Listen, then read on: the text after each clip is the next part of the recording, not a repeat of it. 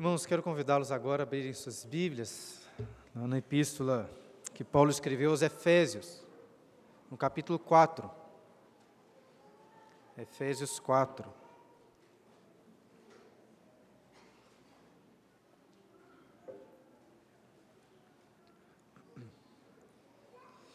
Na última vez paramos no versículo 20, hoje vamos dar sequência, mas eu gostaria é, de, a princípio, ler desde o versículo 17 novamente.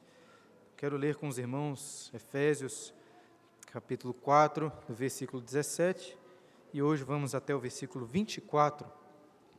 Diz assim a palavra do Senhor: Isso, portanto, digo, e no Senhor testifico, que não mais andeis como também andam os gentios, na vaidade dos seus próprios pensamentos, obscurecidos de entendimento, alheios à vida de Deus por causa da ignorância em que vivem, pela dureza do seu coração, os quais, tendo se tornado insensíveis, se entregaram à dissolução para com avidez cometerem toda sorte de impureza. Mas não foi assim que aprendestes a Cristo se é que de fato o tendes ouvido e nele fostes instruídos, segundo é a verdade em Jesus, no sentido de que, quanto ao trato passado, vos despojeis do velho homem, que se corrompe segundo as concupiscências do engano, e vos renoveis no espírito do vosso entendimento, e vos revistais do novo homem, criado segundo Deus, em justiça e retidão procedentes da verdade. Como, como você gosta de comemorar o seu aniversário?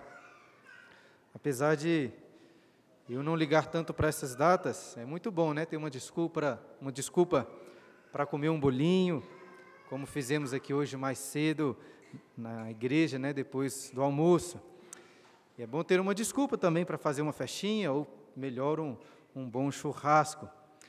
Porém, imagine ser convidado para uma festa de aniversário, cujo objetivo é ter discussões filosóficas e teológicas sobre a vida feliz. Talvez não pareça muito interessante, né? Mas foi assim que Aurélio Agostinho comemorou seu aniversário de 32 anos, no dia 13 de novembro, no ano de 386, junto com seus amigos, seu filho, sua mãe em uma bela chácara em Cassicíaco, na Itália.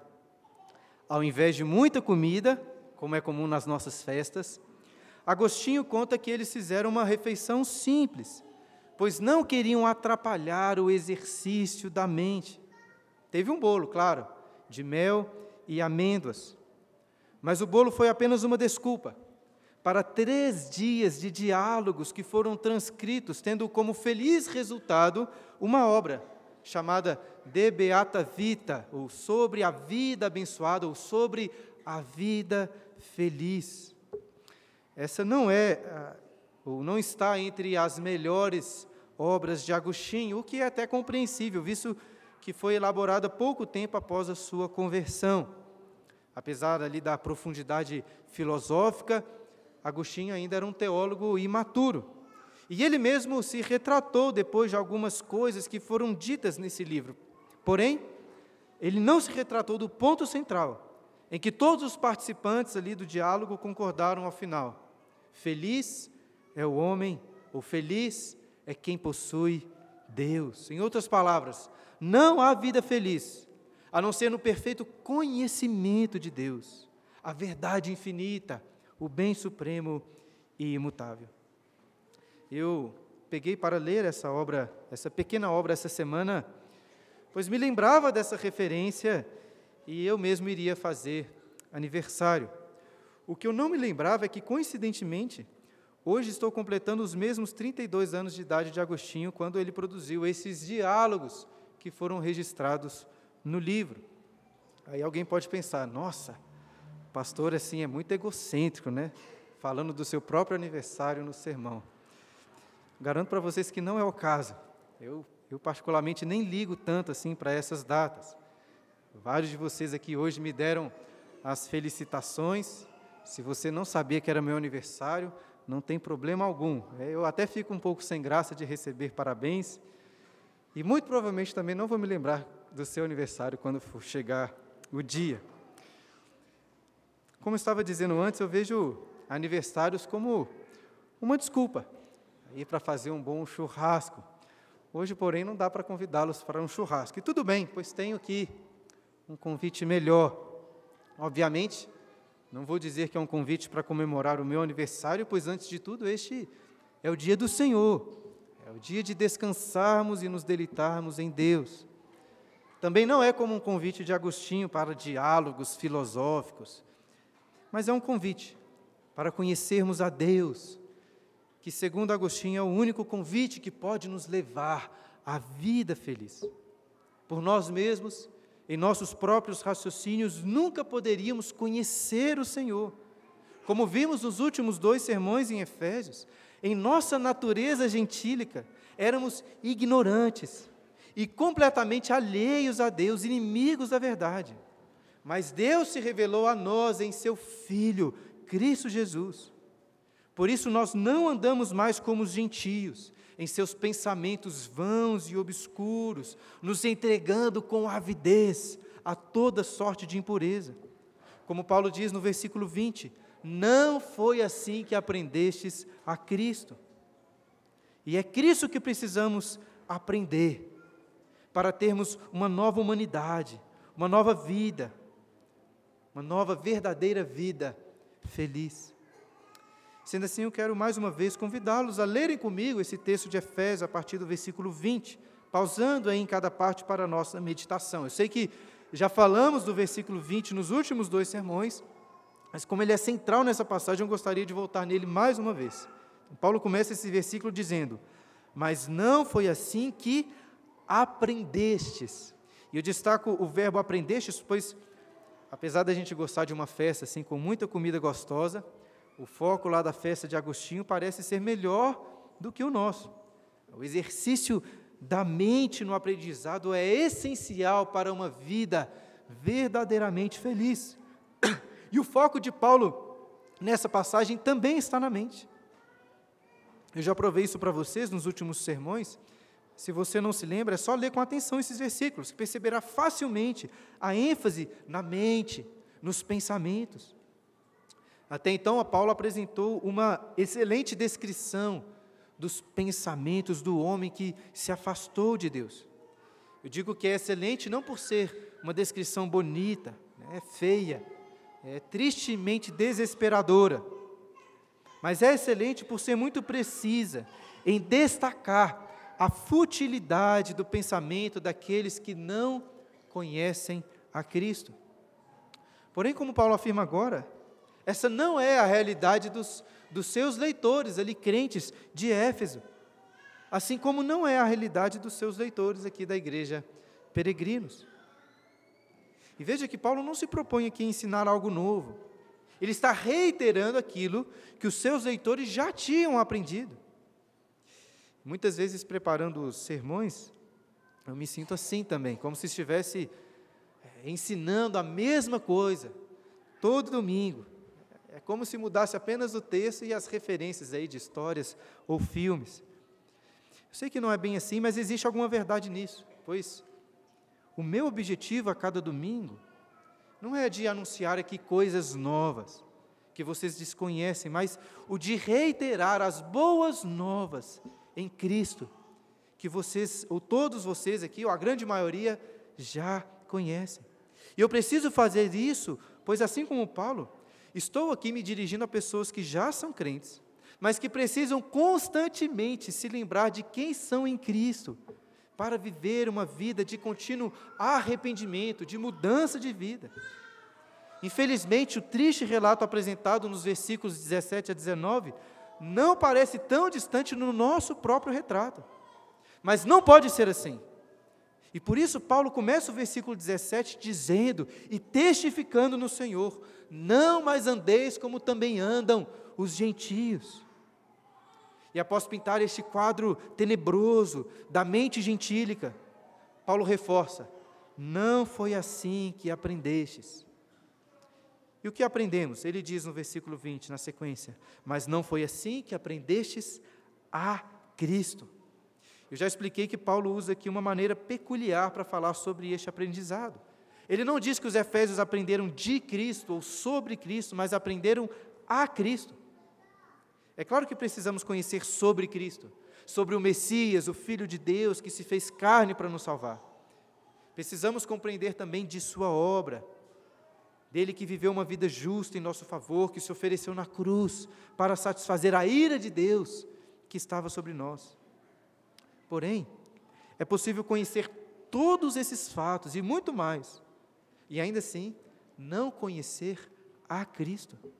Existe uma grande diferença entre aprender sobre uma pessoa e aprender a uma pessoa. Discutindo lá sobre a vida feliz, Agostinho e os seus companheiros chegaram à conclusão de que não há vida feliz a não ser no perfeito conhecimento de Deus. Mas Agostinho não estava falando apenas de um conhecimento teórico, mas de um conhecimento que, que consiste em aprender, amar e se deleitar em Deus. Não era apenas conhecer sobre aquele bolo de mel com amêndoas, mas de prová-lo, saboreá-lo. Dessa forma eu preciso perguntar: você aprendeu a Cristo? É necessário avaliar isso, pois aprender a Cristo irá mudar a sua vida. Muda o seu modo de pensar, de agir, de andar. E se não mudou, se você ainda anda nos mesmos pecados dos gentios, algo está muito errado. Talvez por isso que Paulo continua aí no início do versículo 21, levantando uma dúvida. Olha aí no texto. Se é que de fato o, termo grego que Paulo utiliza aqui gera um pouco de dificuldade para os tradutores. Né? Outras versões, ao invés de começarem com um si, começam com um certamente, como, Paulo, como se Paulo estivesse assumindo como certo que os seus leitores ouviram e foram instruídos por Jesus. E por um lado é verdade que isso aconteceu. Tanto que Paulo falou no versículo 20 sobre o que eles já aprenderam em Cristo. Mas pelo contexto, eu creio que a nossa tradução aqui foi mais feliz, pois apesar de Paulo saber que os efésios já tinham ouvido de Jesus, creio que ele está querendo confirmar se ouviram e foram instruídos nele de verdade. Isso se aplica ao nosso contexto, pois creio que Paulo também poderia afirmar que não foi o caminho dos gentios que os membros aqui da igreja peregrinos aprenderam. Apesar das diversas fragilidades dos pregadores dessa igreja, começar do pastor, Cristo tem sido fielmente proclamado aqui. Porém, será que de fato você aprendeu a Cristo? Eu sei que você sabe muitas coisas sobre Jesus, você sabe que elas são verdadeiras, mas você aprendeu a Cristo. Em outras palavras, você sabe que o mel é doce porque outros lhe disseram ou porque você o provou, porque você provou da sua doçura. Você realmente conhece, ama e se deleita em Cristo. Nossa igreja está crescendo, com várias pessoas que professam Jesus como o seu Senhor e Salvador, e graças a Deus por isso. Mas é necessário compreendermos que nem sempre a igreja cresce com pessoas que realmente aprenderam a Cristo. Claro que eu não tenho como me preocupar com todas as igrejas evangélicas, mas eu devo me preocupar com a minha vida e tenho que me preocupar com a vida de todos aqui que estão na nossa igreja. Amo vocês. Por mais difícil que seja considerar, talvez até dizer essas coisas, a realidade é que talvez alguns dentre nós aqui, talvez muitos, pessoas queridas, apesar de terem aprendido sobre Cristo, não aprenderam a Cristo. E o que os espera não é a vida feliz, mas a morte e a condenação. E olha, crianças, prestem atenção aqui, isso se aplica a vocês também. Eu sempre falo isso com os meus filhos. Nós que somos seus pais estamos ensinando vocês sobre Jesus. Mas não basta você, criança, saber lá as histórias sobre Jesus, decorar alguns versículos e até aprender a fazer algumas orações bonitinhas. É necessário que vocês, crianças, o conheçam Jesus de forma pessoal, confiando nele, confiando em tudo, tendo um relacionamento de amizade, de amor com Jesus. Né? Vocês oram, vocês conversam com Jesus, vocês gostam de ouvir a voz de Jesus na Bíblia, vocês ficam tristes quando o desobedecem e pedem perdão, vocês querem agradá-lo, querem obedecer a Jesus. O importante exercício que todos nós devemos fazer é, é avaliar se de fato aprendemos a Cristo. Porém, note aí na sequência do versículo 21 que Paulo não fala sobre aprender a Cristo, ele diz algo um pouco diferente. Ele diz: Se é que de fato o tendes ouvido e nele fostes instruídos. Nós já lemos né, antes nessa carta, Paulo ressaltando que quem pregou para os Efésios foi o próprio Senhor Jesus. Porém, como já destaquei outras vezes, Jesus, em seu ministério terreno, nunca foi à cidade de Éfeso. Então, como que aqueles crentes de lá ouviram a Jesus? Ouviram através do corpo de Cristo, dos seus apóstolos, profetas, evangelistas, pastores, pregando o Evangelho. E hoje vocês também estão aqui ouvindo a voz de Cristo. Já disse aqui que gosto muito daquela passagem, lá no final do Evangelho de Lucas, no capítulo 24, quando Cristo, após a ressurreição, encontra discípulos ali no caminho de Emaús e conversa com eles um longo tempo sobre a Bíblia, mostrando como que todas as escrituras eram sobre ele, mas sem se revelar como sendo Jesus. É um belo, um belíssimo exemplo de como Cristo é ao mesmo tempo a pregação e é ele o pregador. E note um detalhe importante aí no texto de Efésios. Paulo diz que eles têm ouvido a Cristo, mas não, ele não diz que eles foram instruídos por Cristo ele diz: Nele fostes instruídos, ou seja, é em Cristo que nós aprendemos. Cristo é o professor, Cristo é, o conteúdo da instrução, mas Cristo é também a própria escola, é o local onde nós aprendemos. Ou então, Cristo é o pregador, Ele é a pregação, e o corpo de Cristo é a igreja, é o local onde somos instruídos. Só aprendemos a Cristo se estivermos unidos a Ele. Então pergunto novamente: será que você o tem ouvido e sendo instruído nele de verdade? Somente nele está a verdade, como Paulo afirma aí no final do versículo 21. Se é que de fato tendes ouvido e nele fostes instruídos, segundo é a verdade em Jesus. Como já tenho destacado nos últimos sermões, a verdade está em Cristo. Não só a verdade sobre a salvação, sobre Deus, mas a verdade sobre todas as coisas. Nele está a verdade, fora dele não existe verdade.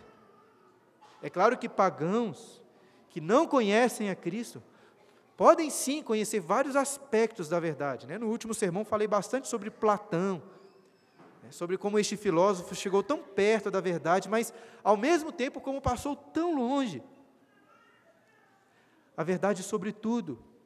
Como Paulo destaca lá em Colossenses 1, versículo 16, é que nele, em Cristo, foram criadas todas as coisas nos céus e na terra, as visíveis e as invisíveis, tudo foi criado por meio dele e para ele. Ele é antes de todas as coisas, nele tudo subsiste, ou seja, a verdade sobre cada molécula deste universo é que ela existe por causa de Cristo. Portanto, fora de Cristo não existe verdade sobre nada. Ele é a verdade encarnada. Como nós lemos aqui e cantamos em João 1,14: o Verbo se fez carne e habitou entre nós, cheio de graça e de verdade. E é como o próprio Jesus disse em João 14,6 sobre si mesmo: Eu sou o caminho, a verdade e a vida. Jesus é o caminho que devemos seguir, diferente dos gentios, né, como aprendemos aí antes nesse texto. Jesus é a verdade, como estamos aprendendo agora. E Jesus é a vida, a nova vida, como vamos aprender nos próximos versos. Mas antes de avançarmos, não poderia deixar de citar mais um versículo do Evangelho de João, lá no capítulo 8, versículos 31 e 32. Quando Jesus disse àqueles que haviam crido nele: se vós permaneceres na minha palavra, sois verdadeiramente meus discípulos, e conhecereis a verdade, e a verdade vos libertará. Infelizmente, essa parte final do verso é muito utilizada aí fora do contexto, né? principalmente em contextos políticos. Eu sei que alguns de vocês gostam ou gostavam de, de políticos usando esse verso, mas não tem nada a ver. Né? Segundo o que Jesus disse, irão conhecer a verdade e serem libertos por ela somente aqueles que permanecerem na Sua palavra. Né? Jesus não está aqui falando sobre sermos libertos de opressões políticas. Né? Depois pode ler a sequência lá do texto de João 8, você vai perceber que Jesus está falando da escravidão do pecado. A verdade nos liberta do nosso próprio pecado. E é nesse sentido, ou é esse o sentido que Paulo tem em vista, ao lembrar os Efésios sobre a verdade que aprenderam em Jesus. O sentido de que agora somos libertos do pecado, do velho homem. Confira aí no versículo 22 o que Paulo diz. No sentido de que quanto ao trato passado, vos despojeis do velho homem. Então, juntando aí os versículos, perceba que Paulo está explicando o que ele disse antes, mostrando qual é o sentido ou o significado da verdade em Jesus, no qual fomos instruídos, não fomos instruídos. E ao falar sobre o trato passado, ele está se referindo ao estado em que nos encontrávamos antes da nova vida em Cristo. Lembra lá no capítulo 2 dessa carta, quando Paulo diz que estávamos mortos em nossos delitos e pecados, andando aí como zumbis, né? mortos, vivos, seguindo a carne, seguindo Satanás e o mundo. Mas e agora que aprendemos a Cristo? O que fazer? Paulo diz: vos despojeis do velho homem. E por velho, né, Paulo não está tratando aqui necessariamente de, de uma pessoa idosa, né, como os presbíteros César, Humberto aqui. Na realidade, ele está falando de um homem ainda mais velho, muito mais velho.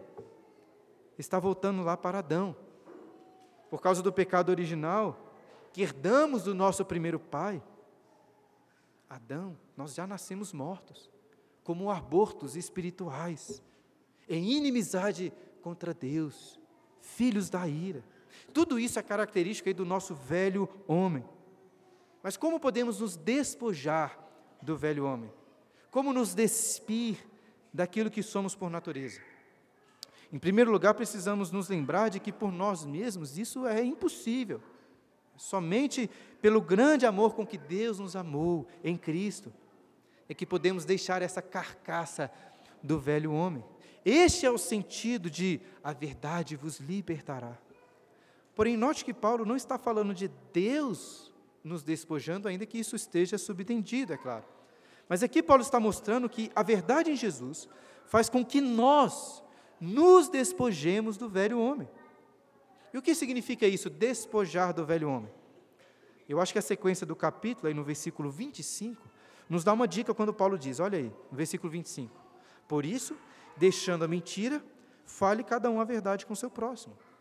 O verbo grego traduzido aí por deixando é exatamente o mesmo verbo usado antes no versículo 22 traduzido por despojeis. Isso nos mostra que despojar do velho homem tem a ver com deixar as nossas antigas práticas pecaminosas, como o da mentira. Lá em Colossenses capítulo 3, versículos 8 e 9, um texto paralelo, Paulo confirma essa ideia dizendo assim: Agora, porém, despojai-vos igualmente de tudo isso: ira, indignação, maldade, maledicência, linguagem obscena do vosso falar, não mentais uns aos outros, uma vez que vos despistes do velho homem com os seus feitos. Portanto, despojar ou despir do velho homem envolve deixar os seus feitos. Mas, claro, não apenas essas práticas externas, como mentira, como também aquilo que está por trás dessas práticas.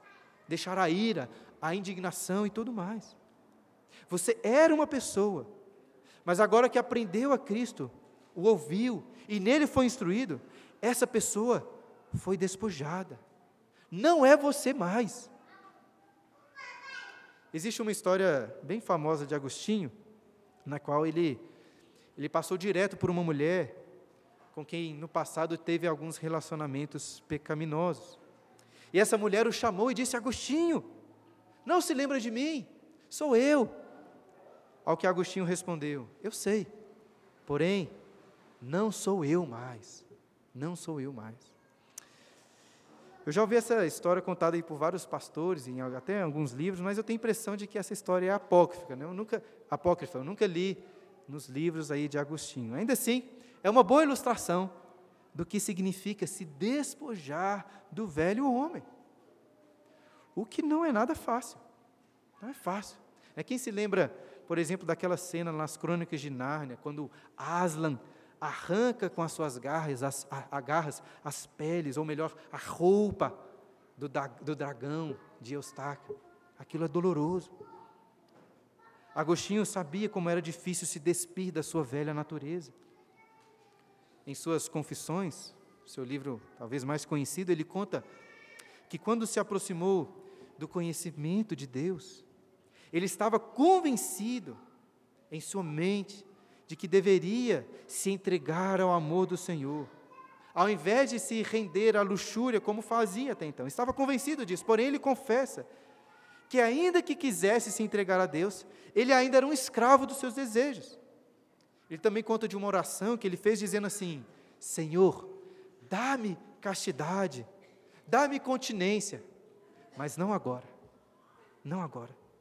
Ele não queria se despir do velho homem. Isso acontece conosco também, não acontece? Temos algum conhecimento da verdade, sabemos que precisamos entregar nossas vidas ao Senhor, mas não queremos deixar as práticas antigas, seja a luxúria, a sensualidade, como Agostinho, seja o amor ao dinheiro, como aquele jovem rico da Bíblia, ou seja qual for o ídolo do nosso velho homem. Mas para aqueles que aprenderam a Cristo, Paulo que também tinha suas lutas, diz: vos despojeis do velho homem. E outro motivo pelo qual é muito difícil nos despir dessa velha natureza é a vergonha. É o que acontece quando você se, se, se de, é, tira suas roupas. O que acontece? Você fica, você fica nu. E é muito vergonhoso ficar nu diante das pessoas. Após o primeiro pecado, Adão o primeiro pecado da humanidade, Adão, um velho homem, viu que estava nu, percebeu as suas vergonhas e tentou se cobrir, se esconder. Mas não adianta tentarmos cobrir a vergonha dos nossos pecados ali com folhas de palmeiras ou com qualquer outro tipo de veste. Por mais humilhante que seja, precisamos sim estar dispostos a sermos despidos, reconhecendo nossas vergonhas, os nossos pecados. Agostinho diz que, que quando um amigo, um amigo dele leu para ele um livro sobre a vida de Santo Antão, um homem, né, um santo que tinha se entregado totalmente ao Senhor, Agostinho se sentiu completamente nu, envergonhado, reconhecendo ali a sua miséria espiritual. E nós precisamos também de passar por esse processo. Não é possível se despir do velho homem sem ser humilhado. Mas essa é uma humilhação libertadora. A verdade que está em Jesus nos liberta do engano de justiça própria, nos liberta da pressão de, de acharmos que precisamos parecer bons aos demais. Nenhum de nós aqui, irmãos, merece, de fato, parabéns né, no dia dos aniversários, porque nós somos miseráveis, pecadores. É vergonhoso, mas não tem como fugir disso. Não adianta se enganar. E é isso que o velho homem faz, ele se engana. Repare aí como Paulo continua o versículo 22. Vos despojeis do velho homem, que se corrompe segundo as concupiscências do engano. Concupiscências são desejos intensos e ardentes por algo vil. Muitas vezes associado a desejos sexuais, mas, mas não necessariamente. E como temos aprendido em Efésios, este velho homem é, é como um morto andante, né? um zumbi, cheio de concupiscências por aquilo que é podre, achando que isso lhe dará satisfação. Mas eles não encontram satisfação porque essas, essas concupiscências são enganosas. Enquanto a verdade pertence a Cristo, as concupiscências pertencem ao engano. E é assim, desde o princípio. Lembra lá na narrativa da criação, em Gênesis 2,9? É dito que todas as árvores do jardim eram agradáveis à vista, boas para o alimento, tudo que Deus criou era bom. Deus criou um paraíso para o primeiro homem e a sua mulher. Porém, ao ser enganada por Satanás e por um desejo vil, a mulher olhou para a árvore proibida e viu que esta era boa e agradável aos olhos. As concupiscências do engano fizeram que, com que, aos olhos dela, todas as outras boas árvores do jardim perdessem sua cor, perdessem sua beleza, o seu sabor. É quase como se todo o jardim ficasse cinza, enquanto apenas a árvore proibida tinha cor e era agradável e desejável. É justamente do fruto proibido que o nosso velho homem se alimenta. Um fruto mentiroso, contrário à verdade de Cristo. E a serpente do Éden ainda está por aí e continua pintando o pecado com cores atraentes, como algo extremamente prazeroso e agradável, enquanto tenta pintar a vida com Deus como com cores cinzas, como se Deus fosse um estraga-prazeres. E assim como no Éden, Satanás não fará isso contando mentiras diretas. Satanás vai dizer verdades em seu coração. Ele vai dizer que o prazer do pecado, ou que o pecado, é prazeroso. E de fato o pecado será prazeroso para a sua carne. Mas o que a serpente deixou de dizer para a mulher? Ela deixou de falar sobre a miséria, a tristeza, a vergonha, o castigo do pecado. Satanás vai esconder o que realmente está por trás do pecado, a sua feiura, a sua podridão, a sua vergonha e principalmente o seu castigo. Eu sei que pecados de cunho sexual facilmente se encaixam nisso que estou dizendo, mas isso se aplica a todo tipo de concupiscência, desejos pecaminosos, seja por reconhecimento, por dinheiro, por comida, lazer, por viagens, por família ou por qualquer coisa. Portanto, quando o seu velho homem desejar do fruto maligno, use sua mente para para visualizar o engano, a vergonha e quão sujo é o pecado.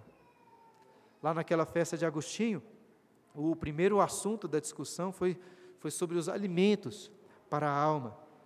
E para uma vida verdadeiramente feliz, não só precisamos alimentar bem a nossa alma, como precisamos deixar de alimentá-la com alimentos ruins, alimentos podres. Portanto, meu irmão, pare de alimentar as concupiscências do seu velho homem.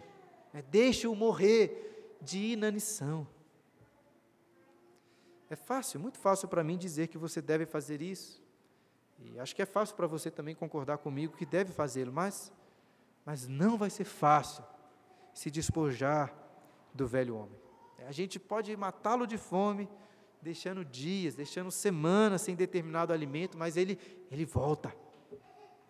Roubando aqui a ilustração do pastor Tim Keller, o velho homem é, aquele, é como aquele ciborgue lá do filme Exterminador do Futuro, né? Não sei quem, quem já assistiu. É, é um ciborgue praticamente indestrutível, né? Não importa quantas vezes ele é destruído, ele sempre continua voltando.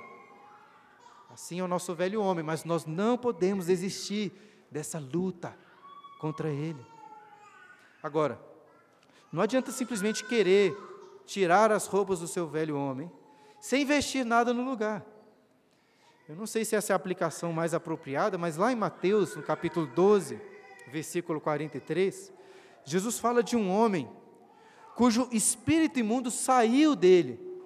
E então este espírito, após andar por lugares áridos, volta para a casa de onde saiu e a encontra vazia. E o que acontece então com aquele homem? Jesus diz: Este espírito imundo vai e leva consigo outros sete espíritos piores do que ele, e entrando habitam ali. E o último estado daquele homem torna-se pior do que o primeiro. O que eu estou querendo dizer é o seguinte: não adianta simplesmente deixar de dar alimento para o velho homem, não adianta você simplesmente lutar contra o seu pecado, não adianta simplesmente fazer isso. Você pode virar até algo pior, você pode virar um legalista além de nos despojar do velho homem, precisamos nos renovar, precisamos nos revestir do novo homem. É isso que Paulo vai dizer nos versículos seguintes, aí começando no versículo 23 ao dizer: "E vos renoveis no espírito do vosso entendimento". Então, se o problema do pecado está intimamente associado à mente, como ficou claro nos versículos 17 a 19, a renovação a nova vida também estão vinculados à mente, ao conhecimento, ao entendimento. Ao falar aí sobre o espírito da mente ou do entendimento, eu queria que Paulo está destacando não apenas os pensamentos superficiais, né, aquilo que passa aí superficialmente pela sua cabeça, mas ao falar do espírito, ele está falando do coração do nosso entendimento, aquilo que há de mais profundo, aquilo que dirige, aquilo que controla a nossa mente. E qual é o espírito daquilo que está sempre passando pela sua cabeça? O que move estes pensamentos que ninguém está vendo? É quando você acorda, você acorda pensando em quê? Quando vai dormir, o que, que fica buzinando em sua cabeça? Será que são as preocupações deste mundo ou são as coisas do alto? Nós precisamos da graça de Deus para sermos renovados em nosso entendimento. Não que você vai passar o dia inteiro pensando apenas no céu, né, sem nenhum tipo de preocupação com os afazeres dessa terra. Mas, além de rejeitar todos os pensamentos vis, tudo aquilo que passar pela sua mente renovada será colorido pela beleza de Deus. Né? Os pensamentos sejam sobre o seu trabalho, sobre sua família, sobre o seu lazer. Os pensamentos até sobre os seus problemas e dificuldades serão renovados pela glória de Cristo que preenche todas as coisas. Agora, é evidente que renovar a sua mente significa também gastar bastante ou mais tempo refletindo ativamente sobre as Escrituras, sobre a vida com Deus. É por isso que eu disse que acho que Agostinho escolheu melhor é, comemorar o seu aniversário do que geralmente nós, da forma como nós geralmente escolhemos comemorar. Né? Ao invés de pensar apenas em muita comida gostosa, em conversar com seus amigos sobre coisas triviais, ele passou aqueles dias renovando o espírito da sua mente. Então, que Deus nos dê também dessa graça. E mais, que essa renovação do entendimento em nós esteja aliada com o que Paulo continua dizendo aí no versículo 24: E vos revistais do novo homem. Ao tratar lá sobre o despojamento do velho homem, usei essa imagem de alguém tirando as suas vestes. Eu fiz isso porque acredito que essa é a imagem que Paulo está trazendo nestes versículos. Tanto que agora no versículo 24 ele fala explicitamente sobre nos revestirmos, ou seja, de colocarmos sobre nós as vestes do novo homem. Algumas pessoas ligam mais, outras ligam menos para as roupas, mas o fato é que roupas são muito importantes. Eu diria até que roupas roupas possuem uma importância crucial em nossas vidas. Quem aqui se lembra daquela parábola das bodas de casamento que Jesus contou lá em Mateus 22? Jesus disse que o reino dos céus é semelhante a um rei que celebrou, celebrou as bodas do seu filho. E várias coisas acontecem nessa parábola, mas eu queria destacar a parte final, quando este rei entrou para ver que, os que estavam à mesa. E viu o quê? E ele viu que um dos convidados não trazia a sua veste nupcial, ou seja, não estava vestido de forma apropriada para aquela celebração. E o que acontece? Será que o rei pensou, ah, são apenas roupas? Apenas roupas, não importam, tanto faz. Não. Jesus conclui essa parábola dizendo assim: Então ordenou o rei aos serventes: amarrai-o de pés, amarrai-os de pés e mãos e lançai-os para fora nas trevas. E ali haverá choro e ranger de dentes. Porque muitos são chamados, mas poucos escolhidos. É isso que aconteceu com aquele homem. Não estou querendo fazer agora uma teologia aqui sobre as roupas que nós devemos usar nas variadas circunstâncias da vida, ainda que essa teologia possa ser feita. Evidentemente, essa parábola de Jesus aponta para uma realidade espiritual, assim como Paulo em Efésios, mais do que preocupado com as vestes do seu armário, né, as roupas que estão lá, está preocupado com as roupas espirituais do seu coração. E veja, não adianta querer remendar ou arrumar umas vestes velhas que você tem lá. Nós precisamos de vestes novas. Isso é essencial. Usando novamente a parábola das bodas como referência, existem pessoas que vêm, que vêm aqui à igreja, que acreditam que aceitaram um convite para o banquete celestial, mas não mudaram as suas vestes. São pessoas que estão aqui na igreja, que estão ouvindo, sendo instruídas em Cristo, mas que não aprenderam a Cristo. É quando escutam a voz do Senhor dizendo o seguinte: troquem as suas roupas. São pessoas que apenas ajeitam os botões da camisa, tiram um pouco da poeira, tenta talvez desamassar algumas partes, mas não querem se despir completamente e ficarem nus para então receberem novas vestes. E Jesus contou essa parábola, e Paulo faz essa exortação, pois é possível que alguns de nós, talvez muitos entre nós, queiram muito a esperança deste banquete celestial, mas não queiram se vestir para esse banquete. Será que essa é a sua realidade? Será que você já trocou as suas vestes?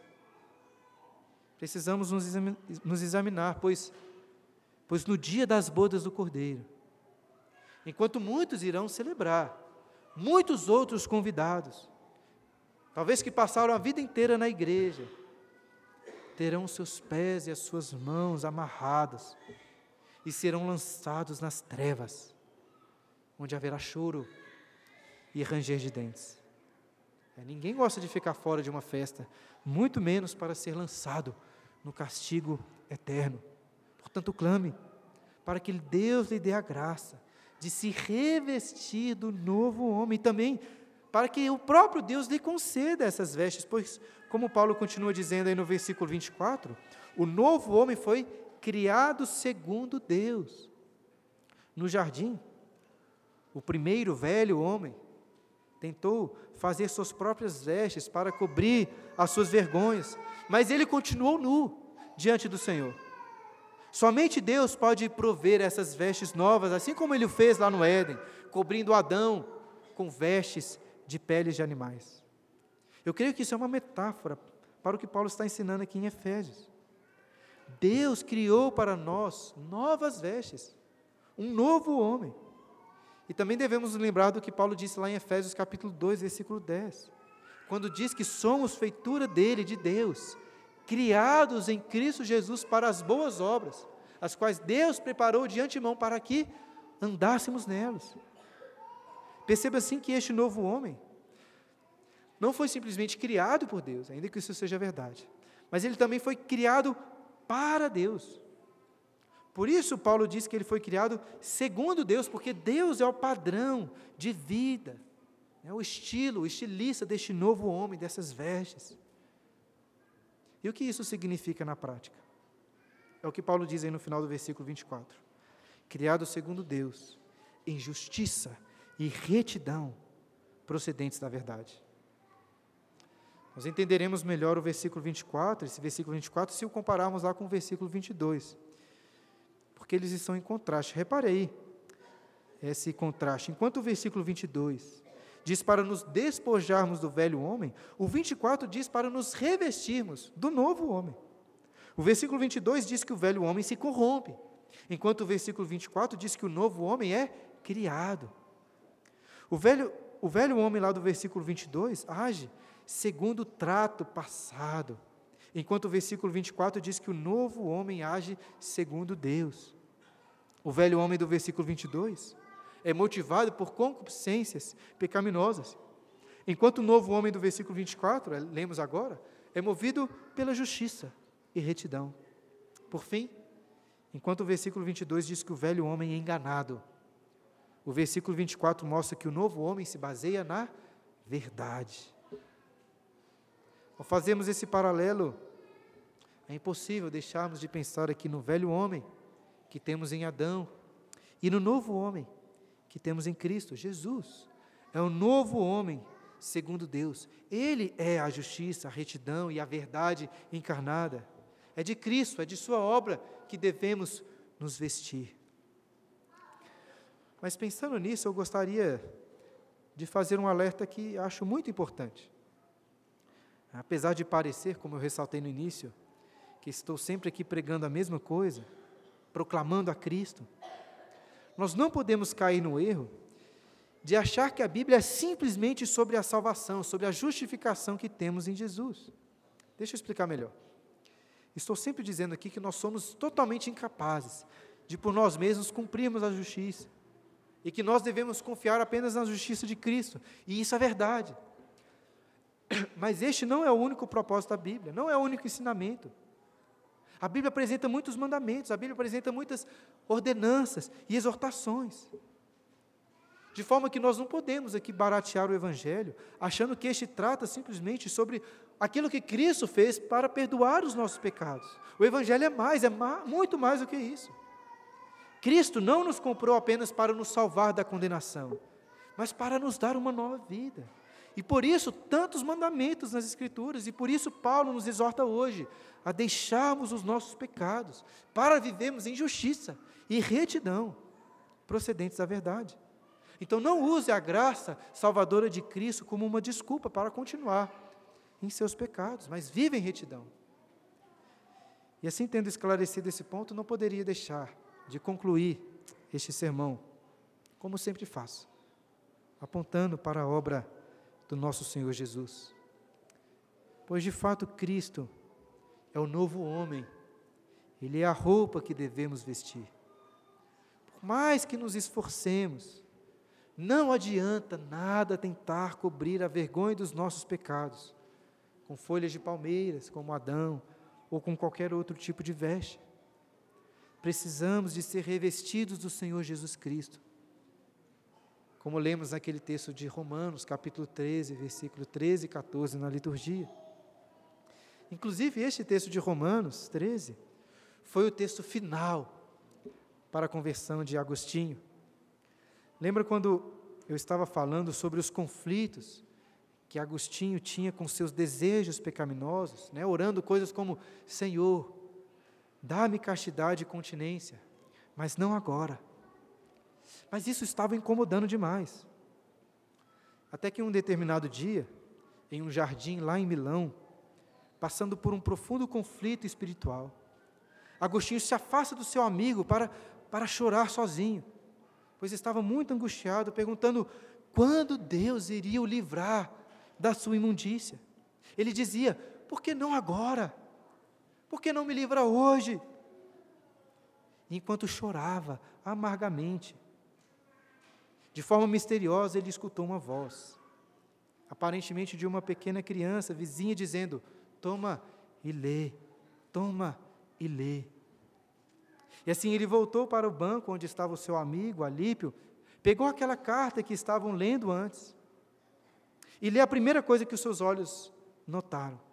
Era justamente a carta de Paulo aos Romanos, nesse texto de capítulo 13, versículos 13 e 14, que dizem: Andem dignamente, como em pleno dia, não em orgias e bebedices, não em impudicícias e dissoluções, não em contendas e ciúmes, mas revestivos do Senhor Jesus Cristo, e nada disponhais para a carne no tocante às suas concupiscências.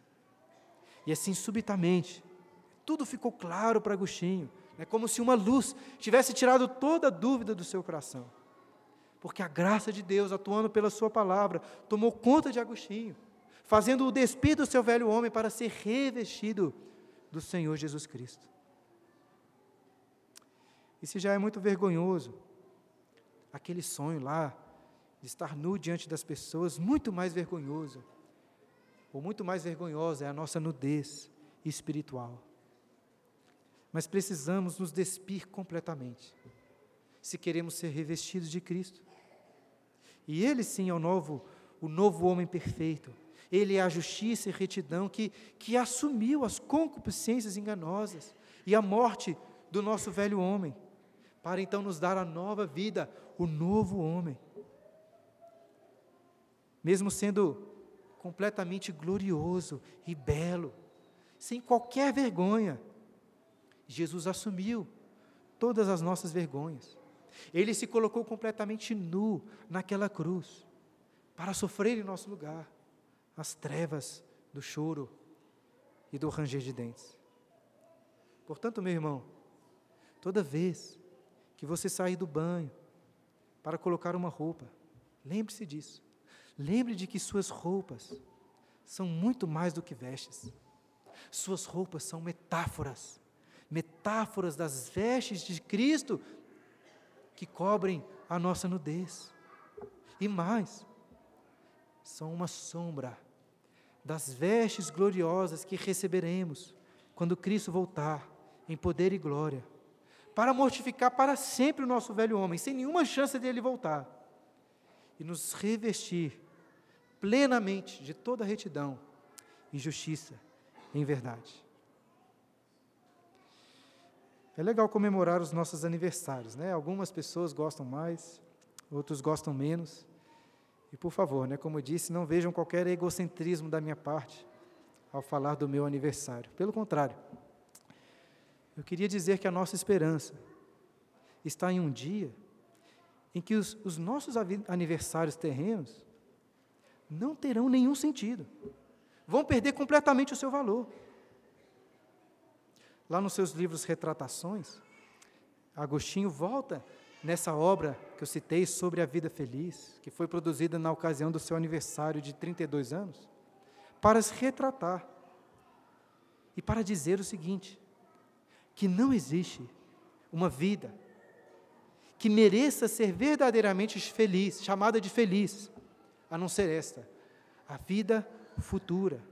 Essa sim, Agostinho diz, unicamente merece o nome de vida feliz, porque o corpo, já então incorruptível e imortal, estará submetido ao espírito, sem nenhuma fraqueza ou resistência. E essa, irmãos, é a nossa real esperança. Isso se de fato você aprendeu a Cristo. Feliz é quem conhece a Deus, diria Agostinho. E Deus nos é revelado em Jesus. Hoje o ouvimos, hoje fomos nele instruídos. Espero que seus olhos Espero que seus ouvidos tenham sido abertos, como aqueles, o daqueles discípulos, para a cidade de Emaús, e que possam dizer como eles disseram lá: Porventura, não nos ardia o coração quando ele pelo caminho nos falava, quando nos expunha as Escrituras. Que nosso coração possa arder diante das palavras do nosso Senhor Jesus.